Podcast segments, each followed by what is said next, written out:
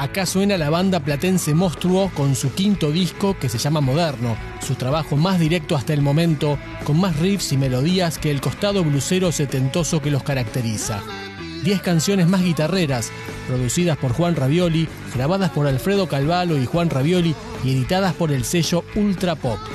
Para este álbum, Monstruo se convirtió en quinteto, Kubilay Medina y Luca Finocchi en voces y guitarras, Gabriel Ricci en bajo, Luciano Mutinelli en batería y Alfredo Calvelo en teclados.